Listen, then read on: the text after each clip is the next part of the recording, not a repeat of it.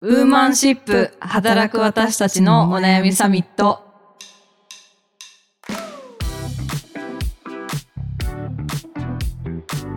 皆さんこんにちは。ニュースピックス 4E の中道香織です。同じくニュースピックス 4W の佐藤由美です。はい。この番組はニュースピックス 4E がお届けする次世代を担う女性がリーダーとしての一歩を踏み出せるように、女性に関する主要ニュースやリアルなお悩みについて語り合う番組です。今週もよろしくお願いします。はい、今週もよろしくお願いします。はい。あの、早速ニュースのご紹介を始めていきたいと思います。ちょっと本題から入るスタイル。入るスタイルでいこう。はいはい。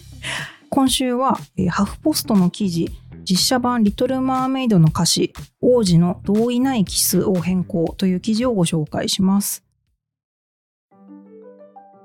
実写版のディズニー映画「リトル・マーメイド」では歌詞も時代の変化を反映した内容になるようだ。作曲家のアラン・メンケン氏がオリジナル版の歌詞を変更したとバニティフェアのインタビューで明かした。修正されるのは「キス・ザ・ガール」と「哀れな人々」の2曲だという。両曲を作曲したメンケン氏は、キス・ザ・ガールの歌詞の一部を変更します。どんな形であれ、エリック王子がアリエルに性的暴力を振るうような内容に人々は敏感になっていますと説明している。との内容です。いや、結構すごい。すごいよね。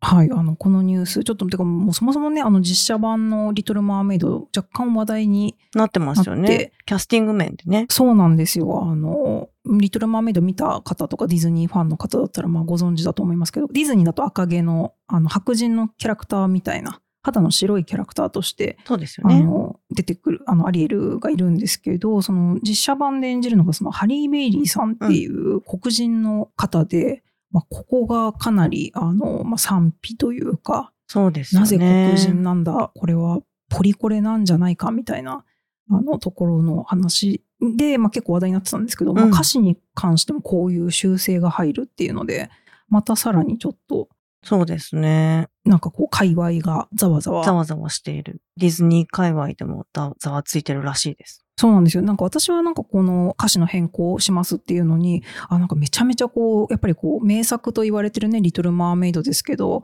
やっぱりこう時代に合わせて、こう、アップデートしていくというか、っていうところをできることはやろうっていう、なんかディズニーの精神すごいなって思って、割とポジティブにうん。あの受け取ってたんですけど、まあ、結構あのツイッターとかで盛り上がってたのでどういうあの声あるかなとか見てたら結構元々のそのキス・ザ・ガールとかあの好きな曲なので歌詞変えないでほしいとかなんか結構その1フレーズだけ見ると結構ネガティブなそうですよね。例えばその女性はその黙っているのがいいのよみたいな感じで言うその哀れな人々っていう方はその,、うんあのアースラ魔女がこうアリエルに対してこうそそのかす時のやつなのでなんか割とそういうことをあえて言って文脈で聞けばそれがなんかこう良くないことというかそそのかすために言ってるって分かるのになんでわざわざそれを変更するんだみたいな声とかあったしなんかもうそれがダメだったらもう全部なんかもう何でもダメじゃんみたいなそうだからちょっとこのポリコレ的なね表現の部分結構悩ましいなと思いながら、うあのん。感じてちょっと今回ハイピックアップさせていただきました。なるほどね。なんか私の知ってる人魚姫って、幼少期によ絵本で読んだうんうんうんアンデルセンの人魚姫って、別にキスが魔法を解く鍵じゃなかった気がするんですよね。確かに原作ってそもそも結婚したらうまくいくみたいな話だった気がして。へーそうそうそう。で、ただ、これをこうエンターテイメントにするときに、次元装置をつけるみたいな、こう設計にしたときに、はいはい。3日間で結婚ってちょっと難しい、無理筋やろと。まあ、だったらキスか、みたいな感じになったのかなと思ったりして。はいはい でもなその、そもそもこれって人魚と人間っていう全く違う生物うんうんうんだけども、こう、愛とか友愛って気づけるのか、かつ、しかも言葉が通じない。うんうんそれぞれの、うん、とコミュニケーション方法で意思疎通ができない。全く違う暮らしをしてきた生き物同士が友愛を築けるのか、みたいなことが描かれていると思うんですけど、はい。それを考える上での次元装置、まあ別にキスじゃなくてよかったんじゃねって思ったりとか、なんかそもそもの設計として思ってたりとか、で、なんかその言葉が通じない人と心を通わせるって、まさにダイバーシティっていうか、うん。の本質だなと思って、でなんかそれを描くときに、確かになんか、キスしちゃえよキスしちゃえば心が通じるぜイエーイみたいな誰？煽り。いやなんかそういう歌、歌、キャラクター。そう、キャラクター。キスザガールのね、歌詞がなんかさ、はいはい。キスしちゃえよみたいな歌詞じゃん。セバスチャンか、あの、カカニ、ニエビ？そうそうそう。カニだか、ヤドカリだかわかんないけど、はいはいあのキャラクターがそうすいう私がディズニーちょっと疎いので、カニかエビかわかんないんですけなんかこう、煽るみたいど。なはいはいはい。やつなんだけど、それに対して、その王子が、いやいや、そんなことしちゃダメなんだっていう否定のなんか場面が入ってれば、歌も成立したのかなと思ったりして。おー確かになんかそれ、どこまでね、許容するか難しいところですね。うんいやーでもちなみにね、あの、今話に出てたその人魚姫、うん。ウィキペディアに、ウィキペディアに。えっ、と、よりますと、人間が自分たちを愛して結婚してくれれば可能。ユミさんの言う通り結婚ですね。キスの話出てきてないな。うん。構成としてそういう次元装置をつけた方が盛り上がるというか、んハラハラ、見てる側としてはハラハラもするし、っうん。ていう構成にしたんだと思うんですけど。なんかこれ、そう、あの、いろんな声がある、あの、ツイッター見てて、そのうんいろんな声が上がってる中で、私がちょっと一番なんか受けたのが、うん。なんか同意のないキスがダメなんだったら白雪姫は一生目覚めねえじゃん確かに、本当だ。へりくつすごいなってすごいなんか目覚めない白雪姫。思。ってしまったんですけど。本いやでもなんかやっぱりねあのまあこれはかなりあの微妙なラインというか、うん。まあ些細なやつかなと思うんですけどなんかこう数年前とか自分がちっちゃい頃に見てたコンテンツとかっうん。てやっぱり今もうこれ見れないなとかなんかその当時はねめちゃめちゃ楽しんでわーってこう見てたものとか結構いろいろあるなと思っててここ数年でこういうポリコレ系で何あったかなとかそうあの私もちょっと調べ直したりとかしてたんですけどあのネットで話題になってたところだとあのホモだホモ確かにね、ホモだホあモのトね。ンネルズのであれこれも確かなんかリバイバルで何十年。かぶりにやってそうだ。え、今この時代にホモだ、ホモやんのって言って、結構視聴者も全員ドン引きみたいな。ドン引きしてましたね。確かに。のがあったりとか、あと、あの、ガキ使うんうん。で、ああ、浜ちゃんがね。そう、あの、ブ黒塗りしてたやつねスで、そうそう、あの、顔黒く塗っはいて、はい。みたいなのも、確かあの、まあ、一番こう、黒人差別的にやってはいけないって、まあ、かなり、あの、古くから言われてるものなそうので、ですね。まだ日本人のリテラシーはそんなもんかみたいな感じで、うん言われたりとかしてて、そうね、いろんな確かに番組あったなとか思って、あと、うんなんか自分的に思い出したのは、なんか人物改造系とかも今やるの結構厳しいなと思って、何？人物改造系ってどういうこと？えっと、例えばその、なんかお父さん改造計画とか、あとなんか、なるほどねあ。のビューティーコロシアムって覚はいえてます、はいはいはい整形する、わかる。容すごい、姿こう、歯が出てるのをそこうそうう、そう。歯列矯正してとか。そう、なんか容姿に、そのなんかこう結構いじめられた過去とかがあって、まああの、結構変わりたいみたいな。うんでもまあ本当にそのマジで噛み合わせとかをマジ、あの、うんうん医療的に直さないとみたいな、うん。ところでも整形しなきゃいけないみたいなところもあると思うんですけど、なんかこれビューティーコロシアムってやっぱりその美、美しくなるっていう、確かに。そうやつだったから、なんかこれとかもやっぱりどういう人がブスでみたいなものを結構そうね。そう助長しちゃってる気はしますね。押し付けるとか、やっぱり美しうんくあった方がいいみたいな、あの、ってことになるし、なんか今これできんのかなとか、そうちょっと思ったりとか思い出してたんですけど、なんかユミさん、そういうのあります？ちょっと違うかもなんですけど、うんうん子供ながらにすんごい嫌だなと思ってたのが、寝起きドッキリ的なやつで、あ男性お笑い芸人とかが、あ、はいはい。女性アイドルの寝起きの部屋に侵入して、鍵もらっててみたいな。なんか飲みかけのペットボトルを口つけるとか、あれ、本当やばいああ、もうほんと気持ちが悪い。なん、こんなことを公共の電波でやっていいのって 思ってた。それはもうでも当時からアウトだと思ってた。そうそう。なんでこんな気持ち悪いことをうん。世にあえて出すんだろうって思ってましたね。うん。うん。なんかそういうね、こう、可愛い女性とかは、なんかそういうちょっとありがたがってそういうことやっても。笑えるみたいなね。風潮。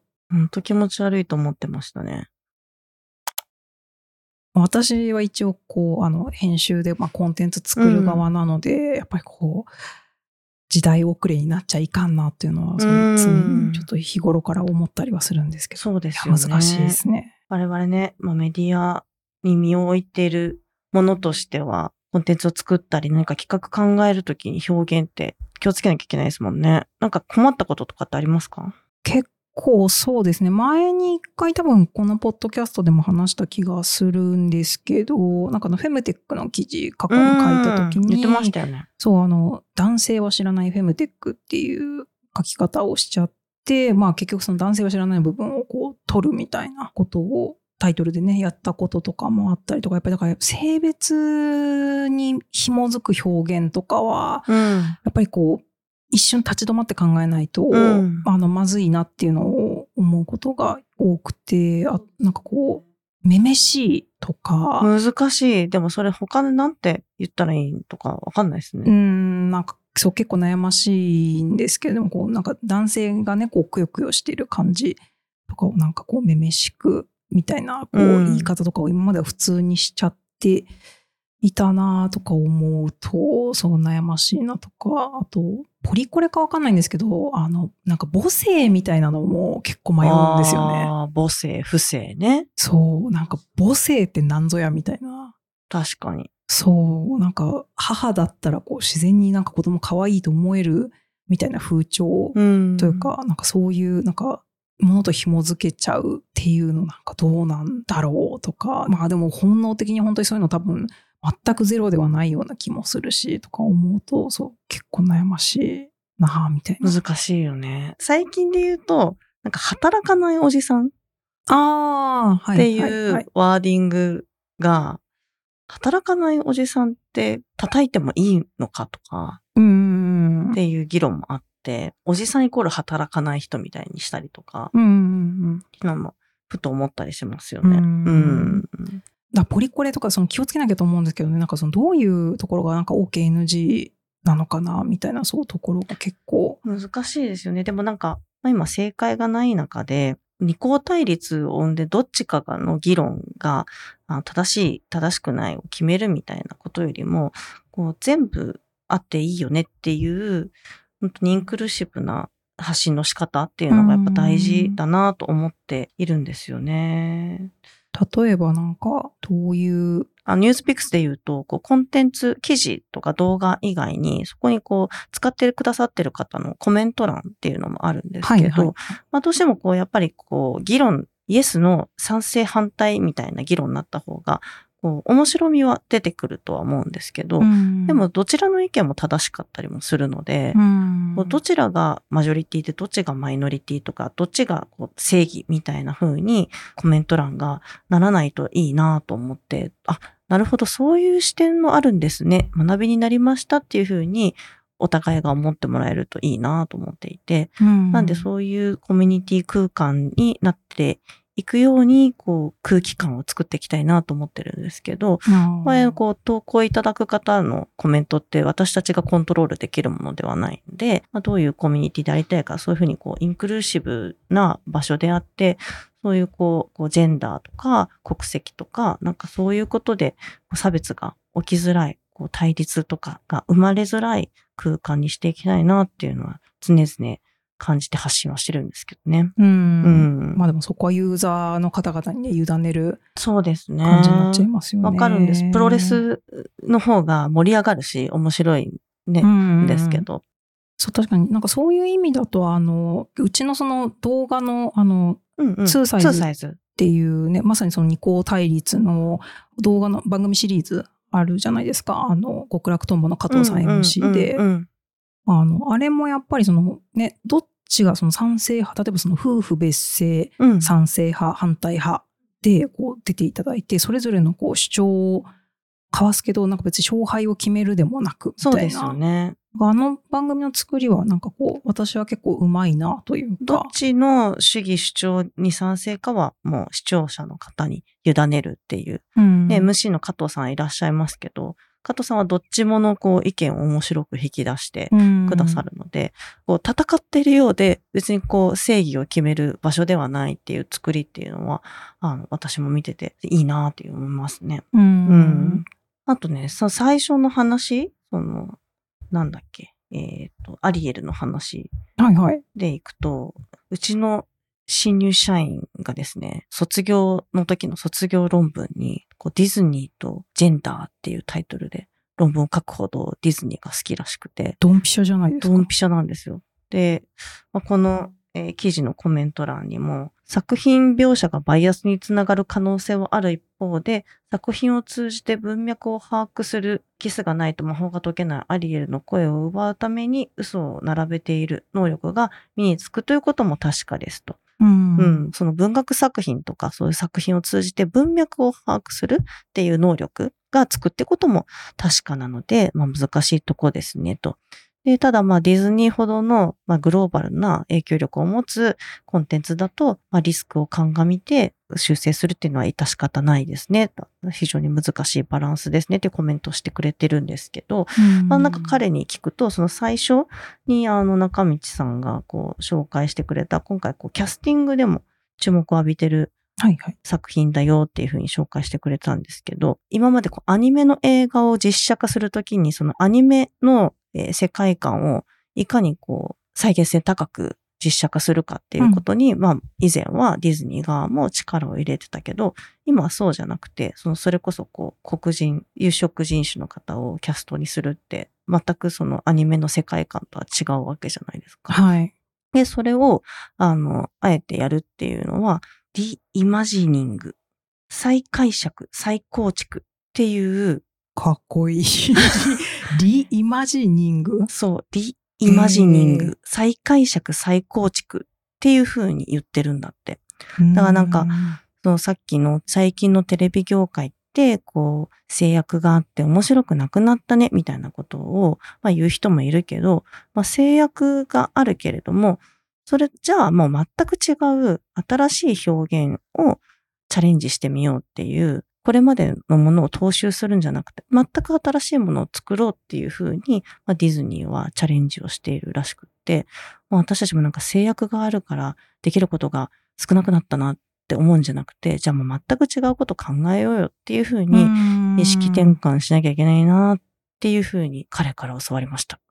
すごい、なるほど。うんちょっと今調べてたら、リメイクとかリブートとは違うって。いう。へえ、こういうの流行ってるんだ。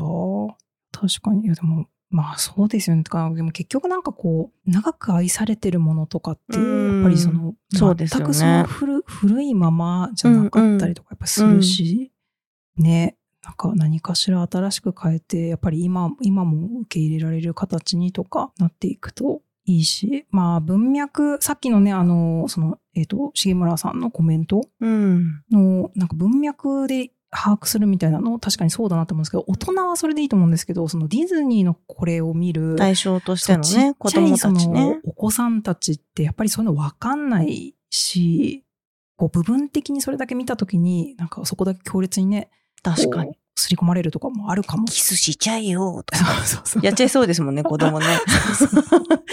もうあいつもキスしたがってるぜとか、やりそうですもんね、子供ね。そうダメダメ、確かに。そういう、あの、からかい方ね。うんもやりそうでしょ？ちっちゃい頃やってたなやってた やっぱりね。じゃあダメなんだね、やっぱりすごいちょっと。小学校の頃のすごいなんか、いじられた、その、記憶が蘇った。はい。ごめんごめんす。ごい鮮やかに今、ユミさんのなんか。私もやっちゃってたんだと思う、多分。ううんん。いや、ありましたよね、そういうのうん。いや、よくないね。やっぱダメなんだわ。うんディズニーの選択が正しいってことだ。と思います。ってか、あの、まあ、あの、みんなの大好きなリトル・マーメイドは、あの、引き続き、あの、もうすでに存在しているので、うんうん。あのそうですね。元のアリエルが好きなのにって方は、ぜひちょっとそちらのアリエルをね、あの、ご覧いただいて、いや私はこの、あの、ハリー・ベイリーさん、見てみたいですよね。いや、めっちゃ、あの、まあ、歌声で選ばれたみたいなね、うんうんところの話題になってましたけど、なんかあの、ビヨンセの、うん。なんかオープニングアクトとかを、なんか姉妹で務めてたような人っていうので、もう私はもうすそうごいなんだ。気になってます。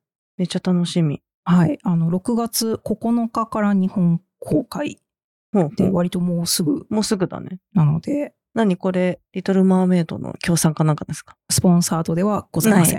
違った。ディズニーさん、よかったらぜひ。よかったらぜひ。はい。こちらをお聞きにもしなられていたら、ぜひぜひ。はい。こういう。あの、そうですね。視聴者の方にチケットとかプレゼントしていただいても 構わないです。めちゃくちゃよろしくお願いしますね。はい。ちょっと、まあ、楽しみに、ちはいょっと見てみましょう。はい。はい。では、そろそろお時間ですね。いや、でもこのリトル・マーメイドのこといろいろちょっと私も調べてて、うん。なんか超感動したんですけど、なんかキャストが発表になった時の動画を、その、いろんなその黒人のちっちゃい女の子たちが見る動画があるんですよ。で、へその、ハリー・ベイリーが出てきた時のリアクションがもうすごくて、もう、うわーみたいな。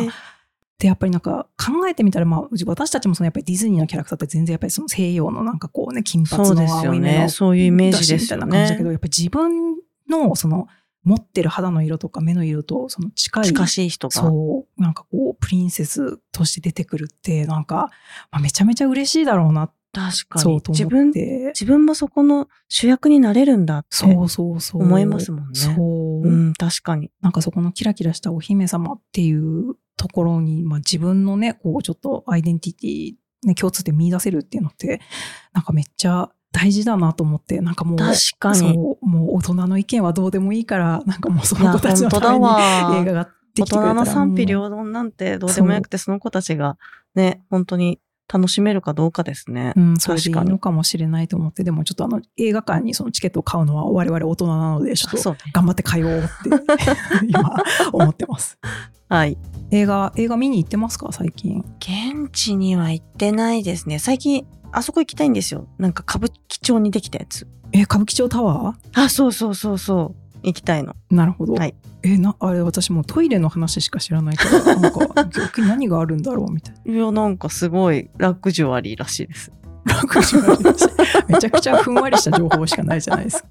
いや、投稿見て楽しそうだなと思って。えーはいいいですね。私はちょっと数日前に歌舞伎町のその東宝シネマズで、うんあのサーチ2っていう映画を見てきたんですけど、サーチ2。ほう面白かった。あのサーチっていう映画の2本目だったんですけど、うんあのね、すごいんですよ。あのもうサスペンススリラー。そうサスペンスなんですけどもう全部この PC の画面とか iPhone の画面だけを映して話進んでいくんですよ。めっちゃ面白かったのでおすすめです。私サーチ1見ていきます。見てみます。確かに話は全然別つながってないようなのですが、はい、あのそれぞれ面白いのでぜひはい見てみてください。ありがとうございます。はい。えっと、それではこの番組「ウーマンシップ」では、えー女性に関する主要ニュースやリアルなお悩みについて時にはゲストをお呼びして語り合っていきます、えーお便りもお待ちしております概要に、えーとお便りフォーム載せておりますのでぜひそちらからあのお寄せくださいあのポリコレに関してはこれ見とけとかうんうん。そうそう。おすすめを皆さん教えてください。どうすかみたいなのとかあったらぜひちょっと私たちも勉強していきたいと思うのでお願いします、お願いします。はい、あと、えっ、と、ツイッターで、ハッシュタグ、ウーマンシップでも、えっ、と、感想を、えーいただけたら嬉しいです。あと、えっ、と、レビューもお待ちしております。Spotify は5段階の星の評価、Apple Podcast は、えっ、と、5段階評価プラスメッセージ、レビューの文章も書いていただくことができます。ぜひちょっと、あの、我々にフィードバックをいただけると嬉しいです。ありがとうございます。よろしくお願いします。はい、それでは今週はそんなところで、また次週お会いしましょう。ありがとうございました。ありがとうございました。